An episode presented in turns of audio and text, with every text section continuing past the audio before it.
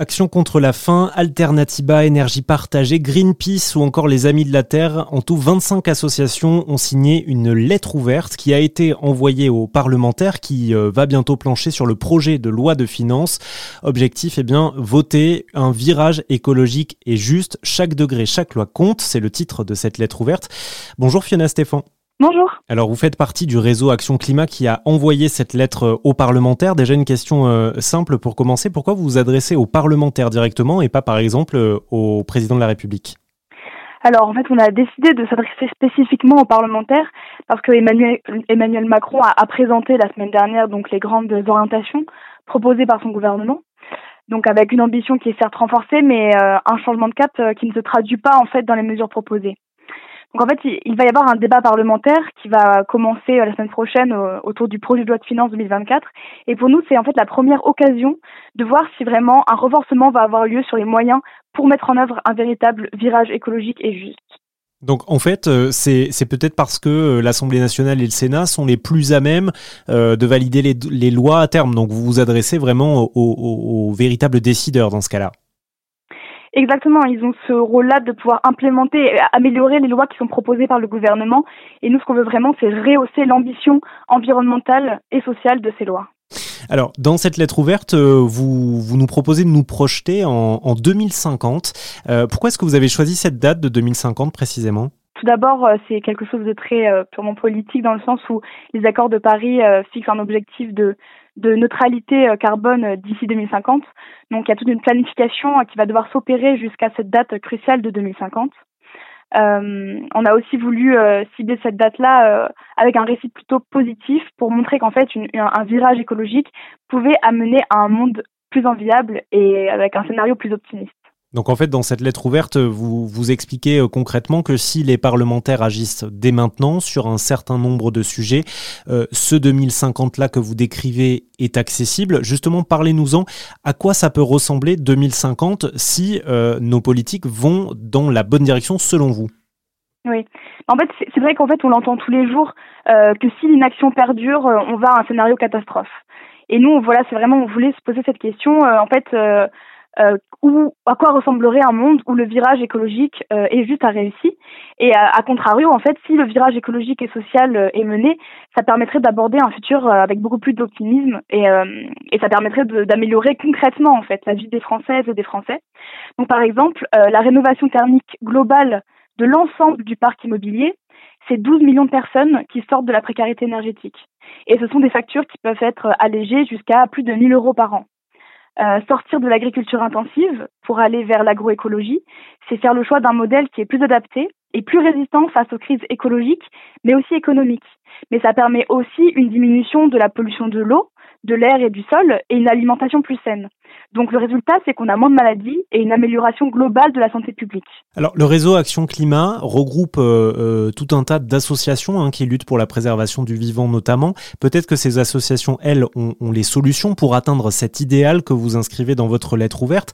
Bah, justement, euh, quand vous, vous imaginez ce monde en, 2050 avec tous ces, toutes ces problématiques adressées, bah, quelles sont les, solutions que vous, vous, proposez justement aux parlementaires? Comment est-ce qu'ils peuvent agir dès maintenant et, et sur quoi alors c'est vrai, nous on, aborde cette question de la planification euh, écologique à travers euh, cinq grands angles. Euh, le premier, c'est en fait une place qui est vraiment primordiale, primordiale pardon, pour la sobriété. pour nous, c'est vraiment un levier indispensable de la transition écologique et ça doit aller beaucoup plus loin que la sobriété mesurée qui est appelée par le président. Euh, cette sobriété, elle doit se traduire euh, dans une modification des, modes de consommation, mais également de production. Et donc, par exemple, euh, sur le secteur automobile, aujourd'hui, on construit des très grosses voitures qui sont plus lourdes, qui polluent plus et qui sont plus chères, alors qu'en fait, on pourrait réencadrer l'offre des, des, constructeurs pour réorienter vers des véhicules beaucoup plus légers, qui seraient moins chers à l'utilisation et moins polluants. Donc ça, c'est une première mesure qui pourrait complètement, enfin, qu'on pousse au sein de notre réseau. Euh, il y a également d'autres angles, celui de la justice sociale et de l'accessibilité aux solutions. Donc on pense que ces solutions doivent être accessibles à tous euh, les ménages, euh, avec également un, angle de justice fiscale important et le, principe de pollueur-payeur. Aujourd'hui, en fait, il est, il est urgent de taxer les investissements dans les entreprises qui polluent et de finir avec les cadeaux fiscaux qui sont qui sont donnés aux activités qui contribuent le plus au dérèglement climatique. C'est le cas par exemple du transport aérien qui bénéficie d'une concurrence déloyale vis-à-vis -vis du train par exemple. Oui, alors ça, on, effectivement, hein, le gouvernement a aussi annoncé par exemple un, un pass, euh, un pass rail qui permettrait de, de, voyager plus facilement en France. Donc, euh, on, on est en train euh, d'opérer un, un, transfert. Donc, c'est un bon début. Si je prends, si je prends la, la question par exemple de, de l'agriculture, dans votre lettre ouverte en 2050, vous imaginez une France où on a glissé vers une agriculture beaucoup plus raisonnée, qui met plus l'accent sur la saisonnalité par exemple. On quitte donc progressivement un mode d'agriculture intensif. Euh, mais mais euh, comment est-ce que les parlementaires peuvent agir pour euh, réussir cette transition? On a aujourd'hui une filière animale qui est encore importante. On a un modèle agricole qui est basé pas exclusivement, mais enfin en grande partie sur un modèle intensif. Comment est-ce que ben, on peut permettre à ces agriculteurs et agricultrices là de transiter vers une agriculture plus raisonnée? Eh bien, il va y avoir une, loi d'orientation agricole qui va arriver d'ici la fin de l'année au Parlement et euh, cette loi d'orientation agricole va avoir beaucoup de sujets, notamment euh, elle va s'intéresser aux questions d'installation et de transmission, puisqu'on sait qu'il y a beaucoup, enfin de moins en moins d'agriculteurs euh, qui s'installent pour le moment. Mais elle devait avoir cette loi en fil rouge la question de la transition écologique du secteur agricole. Or, on l'a vu dans les textes qui ont été présentés jusqu'ici, cette question de transition agricole et de transition du secteur agricole a, a, plus ou moins disparu. Donc, il y aura beaucoup de propositions à faire au sein de cette loi-là en particulier.